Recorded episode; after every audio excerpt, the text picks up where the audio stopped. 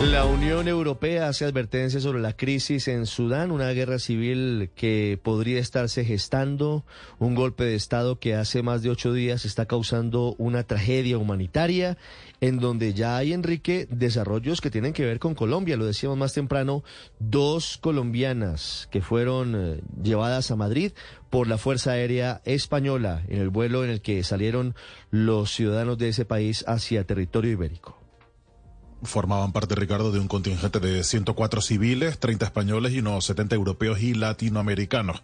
Ha dado el Ministerio Español de Asuntos Exteriores esa cifra y efectivamente hay dos mujeres colombianas que se encuentran en perfecto estado de salud, así como ciudadanos de Portugal, Italia, Irlanda, así como Venezuela y Argentina. Algunas personas han declinado el ofrecimiento por parte de las autoridades europeas. En nombre de estas hablaba el máximo representante de la diplomacia de la Unión Europea, Josep Borrell been a long weekend, a long and intense weekend uh, trying to take our people out of Sudan.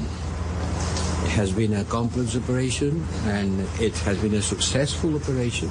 Diciendo que ha sido un fin de semana largo y complejo, una operación también larga y compleja, pero que se ha terminado con éxito. Han sido más de mil ciudadanos, los ciudadanos de los países de la Unión Europea, los que han sido evacuados desde ese territorio, desde Sudán, que en las últimas dos semanas se ha convertido en un país que se encuentra en la práctica en guerra civil. La operación de esta mañana, la que ha afectado a los soldados españoles, ha tenido la complejidad de que los aviones del Ejército del Aire español no han podido tomar tierra en el aeropuerto de la capital sudanesas, sino han tenido que hacerlo en un aeródromo que se encontraba a 16 kilómetros de esta. Así, ha habido que, mediante vehículos blindados del ejército español que han rodado sobre territorio sudanés, han sido trasladadas todas estas personas.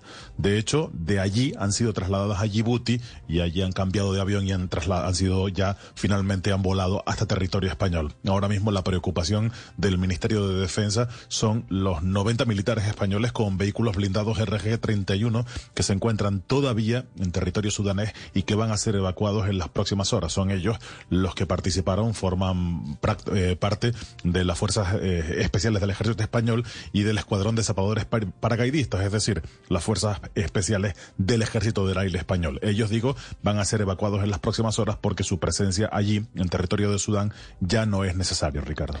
Muy bien, Enrique.